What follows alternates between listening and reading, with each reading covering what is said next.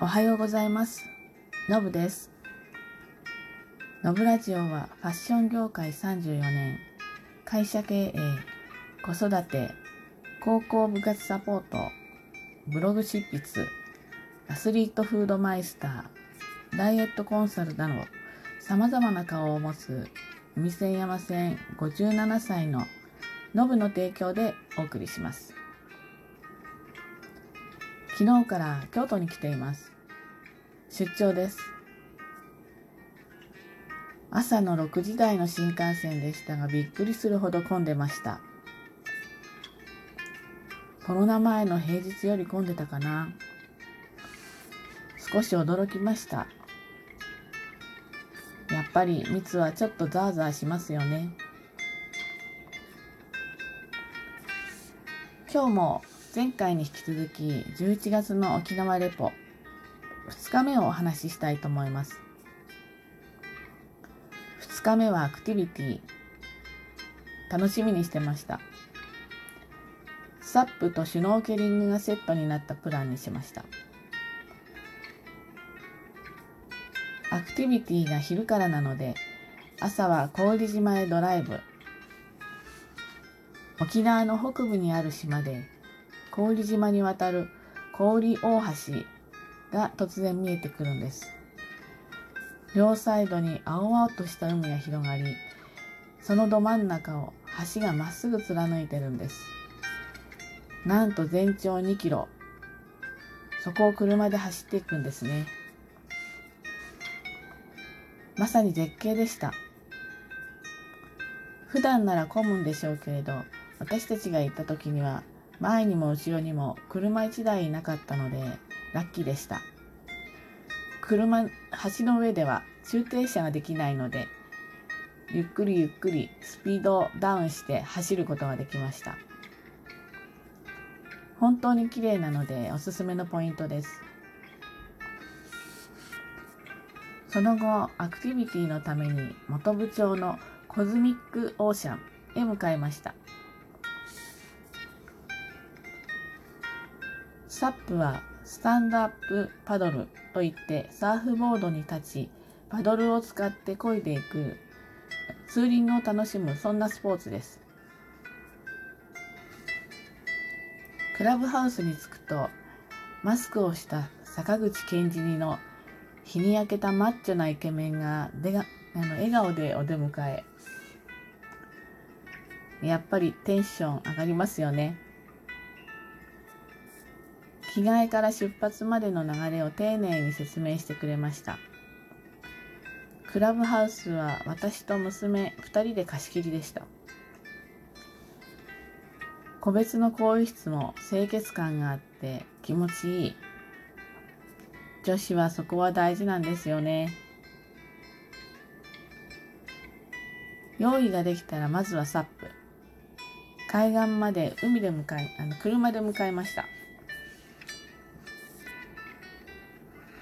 白い砂浜を降りていくと弓なりにカーブしたビーチが広がりました。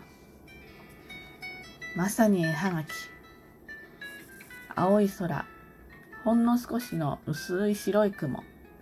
そして緑とか青とかの濃淡で透明度の高い本当に綺麗な海。美しいです。おまけに誰もいないんです。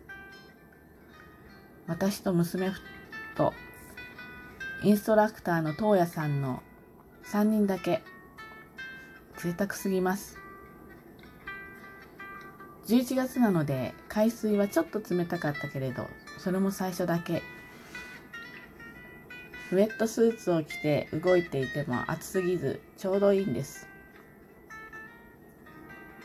サップは以前娘との旅行で青森県の十和田湖で経験しているので風はあったけれどすぐに立ち上がりツーリングを開始できました。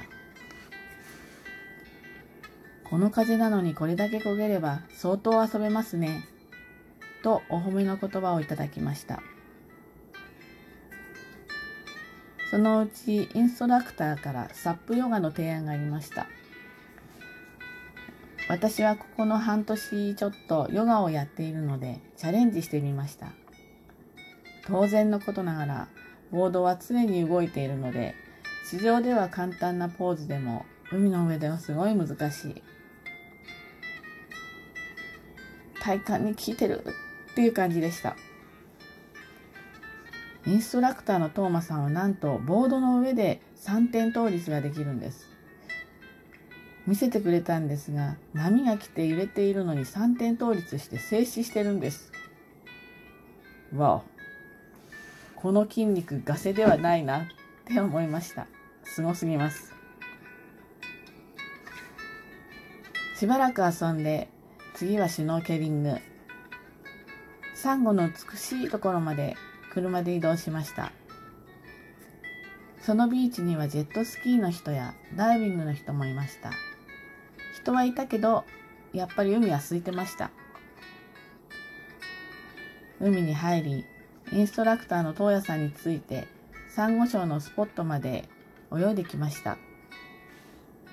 その間も、巨大キノコのようなサンゴ、毛布みたいなふわふわサンゴ、イソギンチャクみたいにゆらゆらしているサンゴ、色も形も様々でした。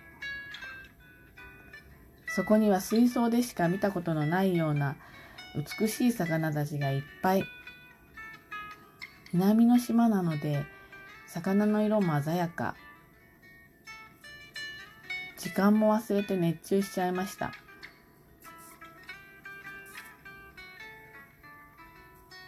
隠れ熊の実、映画で有名になりましたよね。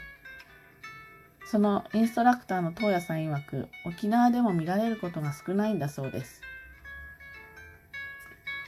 その隠れ熊の実が見られる秘密のスポットにも案内してくれました。かわいい。ほんと映画の一シーンのようでした。途中で餌やりをしました。娘と同時に餌やりをすると、この浜の魚が全部来てしまったのではないかと思うほどたくさん集まってきましたまた海底にはダイバーがゆっくり泳いでいくのも見えましたそのゆっくり泳いでいく感じが時間がこう止まっているような感じですごく見ていても癒されました。ダイビングのライセンスが欲しいなって改めて思いました。たくさん遊び終了。あっという間の2時間でした。浜に上がると車の中で太陽光で温めた温水をウェットスーツの首から中にザザッと流し入れてくれて体が温まりました。大きなポリタンクが黒い布に包まれていて、それを車の中に入れてあるんですね。そうすると温まる。災害などで電気が使えない時に、この知恵使えるなーって勉強になりました。クラブハウスのシャワールームも清潔でした。足元は珪藻土マットが敷かれていて、気持ち悪さが全然ないんです。ドライヤーやヘアミストなど設置されてました。随所に細やかな気遣いがあるだけでなく、私たちが楽しめるようにインストラクターの東野さんがいろいろな工夫をしてくれていました。また、一定の距離も取ってくれるので、慣れ慣れしいっていう鬱陶しさがありませんでした。このあたりは経験と人柄なのかなと感じました。アクションカメラで私たちの写真はもちろんのこと、誰もいないビーチや動画まで撮影してくれていて、それを娘のスマホに転送。コズミックオーシャンを選んで大正解でした。これだけ遊べて貸し切りで1人5000円。時間もたっぷりだし親切丁寧。イケメンインストラクターがコーディネート。いろいろ大満足でした。他にもいろいろなプランがありました。もし沖縄でマリンスポーツを考えてるなら、コズミックオーシャンも選択肢に入れてみてくださいね。検索すると出てきます。一旦ホテルに戻り、夕食はホテルから徒歩15分ぐらいの海物語本店というお店に行きました。予約して正解。沖縄料理なんですね。前日行ったカフーよりメニューは豊富でした。味はカフーの方が好みかな。このお店は民謡ライブが行われるんです。これがいい。お客さんのリクエストも歌ってくれる。四万中、三振の花、島唄、灘早々など、みんな笑顔で動画を撮ったり、一緒に歌ったり、手拍子をしたり、おのおので楽しんでいました。ライブは3回、入れ替え制ではないので、私たちは1回目と2回目のライブを楽しみました。カチャーシーという手首を回しながら左右に振るあの踊りもみんな席で参加。私たちはここで7000円分の地域共通クーポン券を使いました。すごくお得。ホテルに戻り、またテラスでのんびり、本当に気持ちよかったです。次の朝は、早く起きた私は、またこのテラスのソファーで一人ノンアルビールを飲んでました。贅沢すぎます。リゾートホテルの朝食も美味しい。ここからは次の配信でお伝えします。今日もノブラジオを聴いてくださりありがとうございました。素敵な一日をお過ごしくださいね。では。